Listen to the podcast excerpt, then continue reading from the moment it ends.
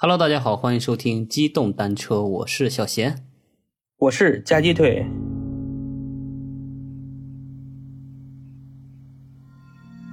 上期呢，我们讲了一个就是成都当地的一个算是深夜照相馆吧，这种灵异事件。对，其实这种关于各地的这种灵异事件还是挺多的呀。嗯，哪个地方没有灵异事件？是不是有人的地方就有灵异事件？对对，多多少少都有一些奇奇怪怪的，甚至什么某个校园或者是某个地点都有一些。对，那今天呢，我们要讲一个关于洛阳的一个恐怖故事。对，古代的洛阳故事。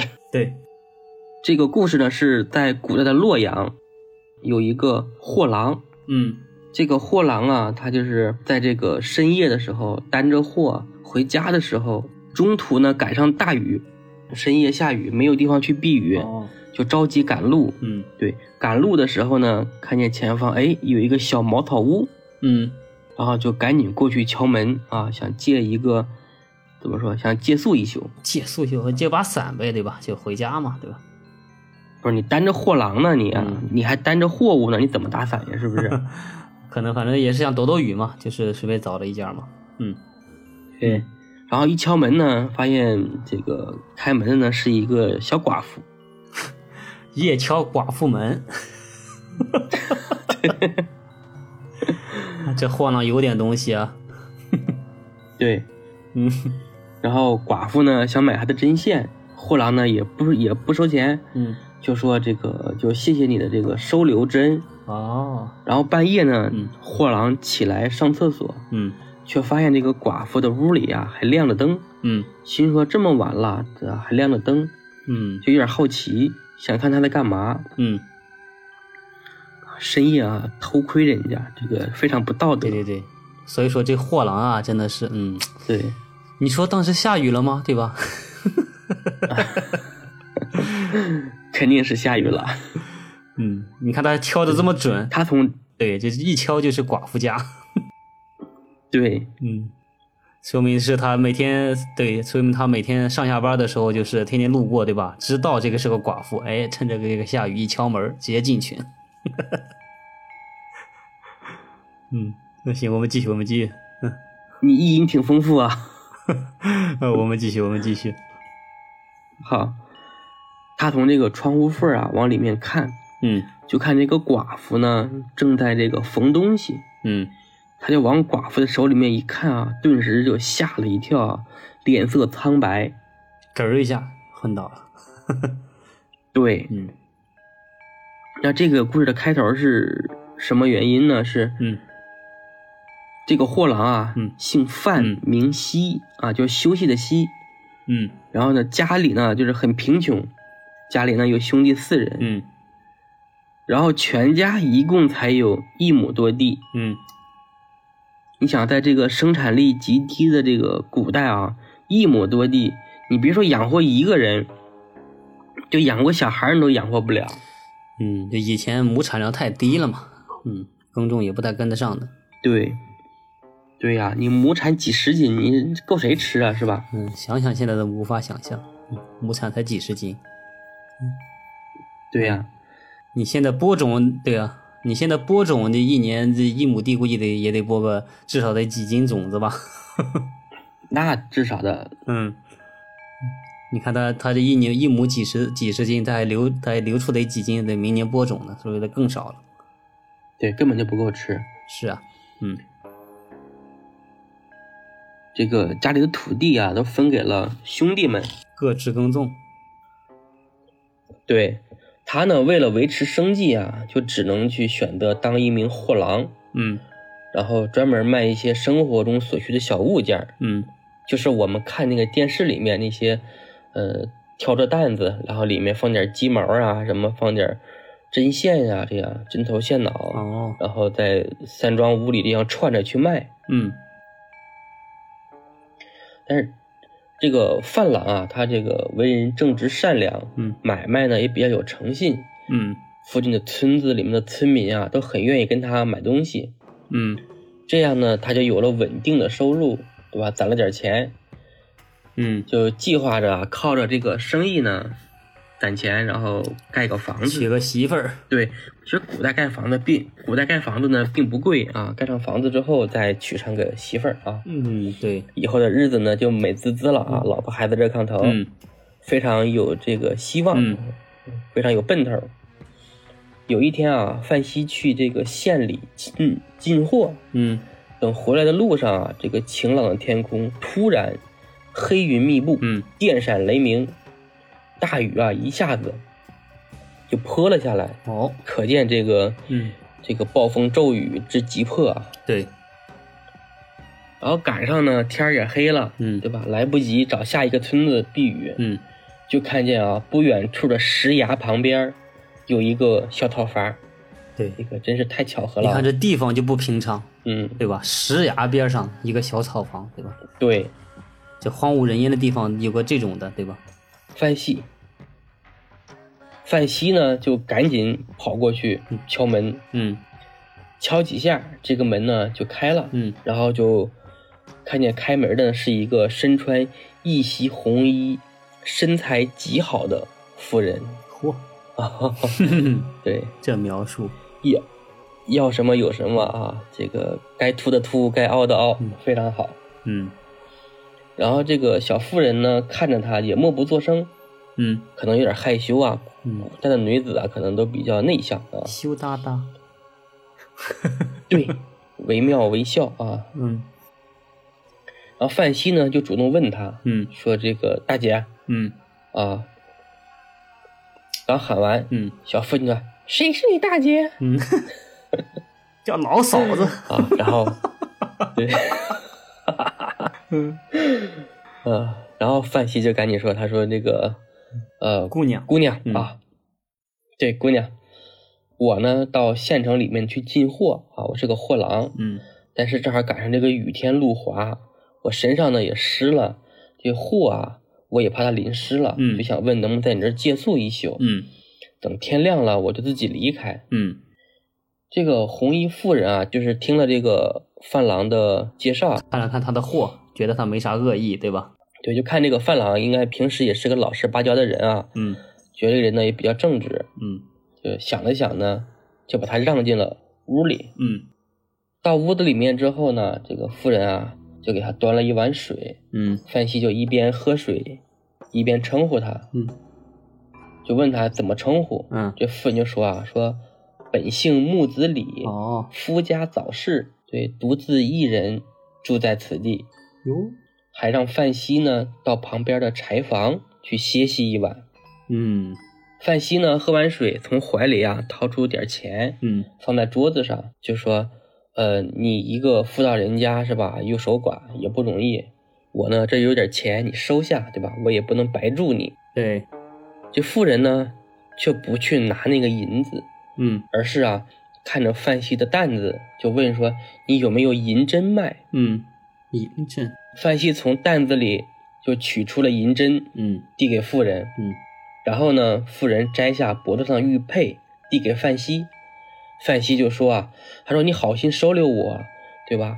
我怎么能再收你的东西呢？ 嗯说这个银针啊，就当谢礼了。嗯妇人却坚持把玉佩塞到范希的怀里，范希呢就只能收下，因为这个妇人态度坚决啊，确实不好拒绝。嗯然后呢，就挑着这个担子啊，走到了柴房，收拾收拾啊，就躺下睡觉了。嗯半夜呢，范希尿急，嗯就起床啊，想找地方上厕所。啊嗯这时候呢，就路过这个妇人的房间啊，看见妇人的房间里灯火通明，还点着灯呢。哟，这熬夜熬灯的，对吧？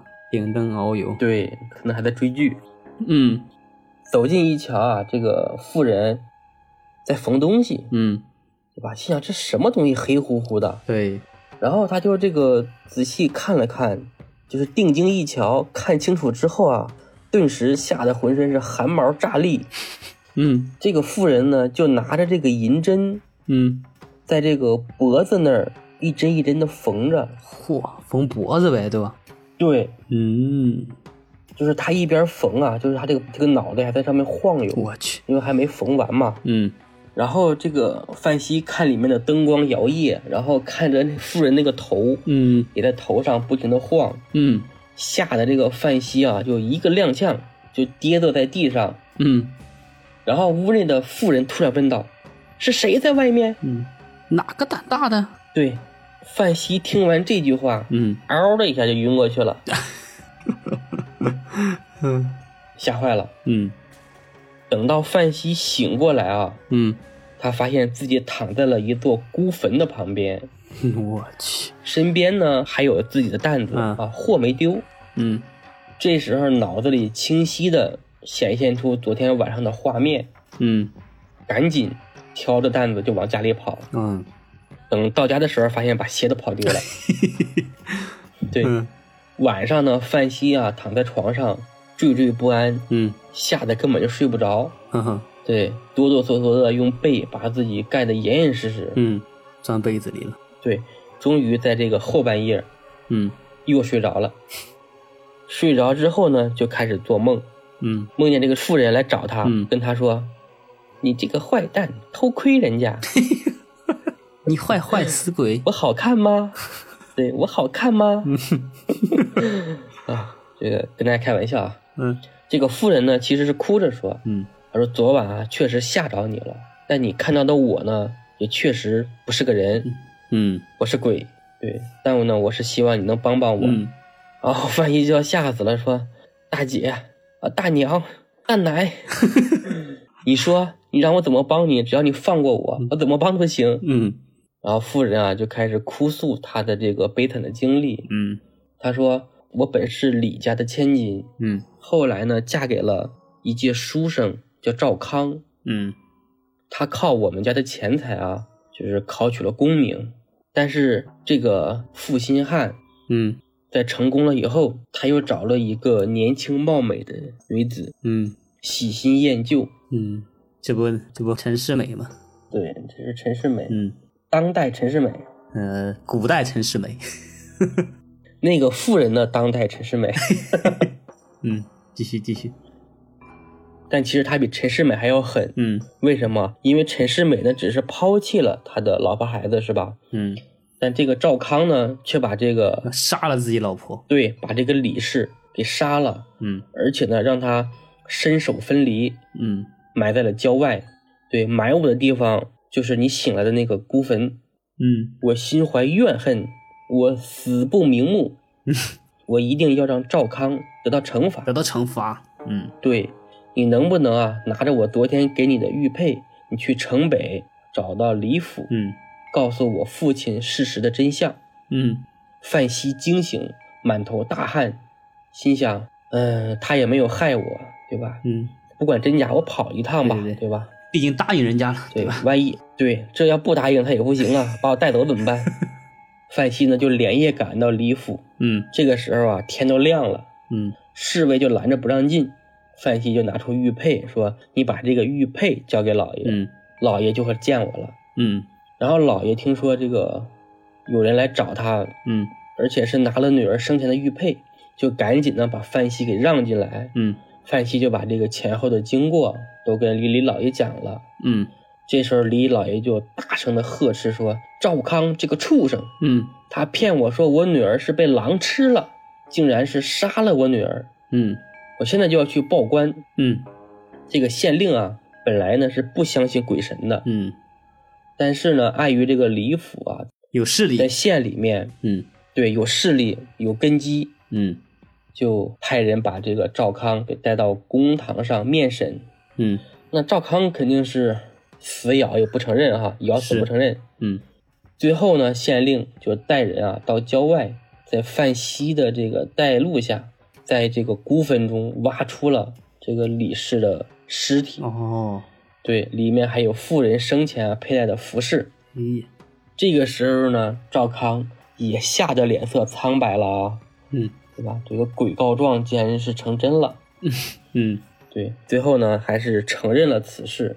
赵康呢后来呢就被打入了大牢，嗯然后秋后问斩哦啊，这个一般都是这样啊，在古代。嗯然后晚上呢，这妇人啊又托梦进入了范希的梦中。嗯妇人呢就对范希呢表示感谢，就说啊，我已经托梦啊给家中的父母，嗯说明你是个好人，嗯愿意啊把这个家里面的小妹嫁给你，嗯你赶快啊去我家提亲。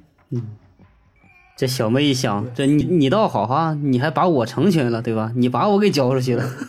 对啊，你把我当人情给送人了。对，嗯然后范希到了早上，嗯心想这是真的假的，是吧？一个梦而已嘛。嗯然后呢，觉得不可思议，嗯就也不相信自己啊能高攀到这个李府千金。对对对，就把这个事儿啊就没当回事儿，嗯啊，正常啊还出门去卖货。嗯过了三天呢，李府啊就有人来到范希的家中，说这个李老爷啊有事儿和他相商，嗯，希望范希去李府里面商量一下。有，对，然后范希也就去了。嗯不久之后，范希就八抬大轿嗯迎娶了李府的二小姐。嗯，看来是真的把他那个小妹给送给他了。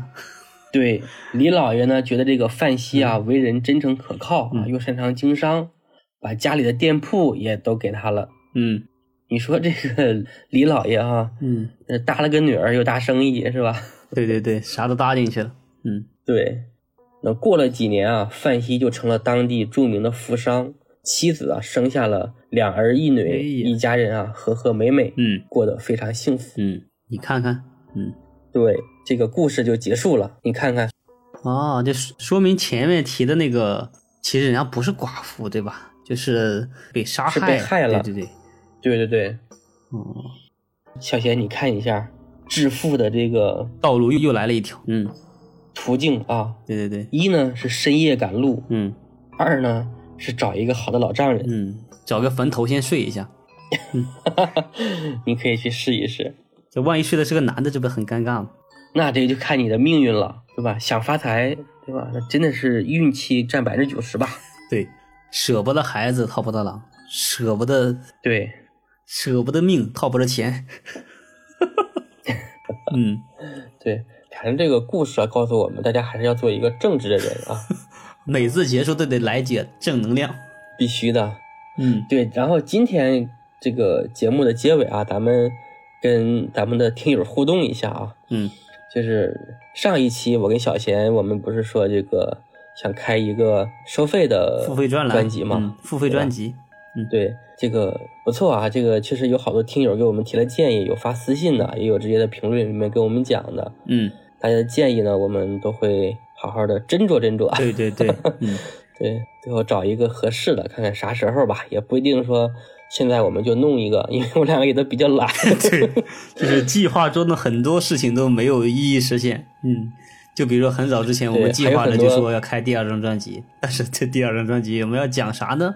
也没规划好， 对，一直拖到了对现在。而且之前还有很多坑没有给它填上，是，后面找机会慢慢都给它嗯填上啊。对，包括我们之前一直提的、反复提的那个，哎，有没有提过啊？就是我们要讲那个地狱职级的那个划分，这种详细的这个故事，好像是讲过，好像提过这个事儿是吧？对，咱们基本上啥都讲过，但是好多都没说。 对，嗯，呃，包括一些就是什么。呃，大案要案的一些讲解，什么我们中国为什么禁枪了，对吧？一些民间的一个争斗的一些就是特别离奇的事件，对吧？这种故事，嗯，这些听友啊，真的是非常感谢啊，嗯这个一直支持我们啊。对对对，对嗯然后就但是啊，就是还是有一些听友啊，呃，算是给我们提出了一些比较怎么说呢？还有一些听友就是他们的这个回答就让人很莫名其妙，嗯上来就是你们这个很无知，嗯上来就是你们什么都不懂，嗯对吧？嗯呃，我不排除啊，这个每个人呢，确实大家知识水平啊，这个专业层次都不一样啊。嗯我们可能在节目里面也有遇到一些不太呃正确的一些知识吧，对吧？嗯嗯嗯遇见这些呢，我们其实欢迎大家给我们指出，嗯，也欢迎纠正我们啊。这个大家把知识呢传播一下，非常是好事儿。是，你说你上来就是动不动就你们这么无知，还出来来讨论， 我就很服气，是吧？嗯谁说无知人就不能讨论了？嗯那无知人就不配活着吗？嗯，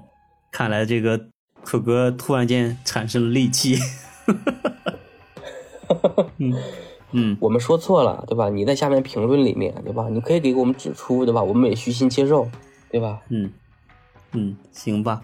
还有就是我们之前也跟那个各位听众预告说，我们想做一个嗯比较偏向于日更型的一些。呃，算是很短的小故事或者一些小语音吧。这个呢，我们也在计划中啊。就是关于这个类型和题材呢，其实可能也不外乎我们现在天天讲的这些关于什么呃各种的，就是灵异故事啦、妖魔鬼怪啦这些的。嗯，可能这个也是一个方向吧。嗯，其实大家也期待一下。只不过这个时间点呢，我们这个也不太保证。 对，嗯那行吧，那我们这期就先到这里，嗯嗯，行，那我们就先讲到这里。好，好，大家再见。拜拜。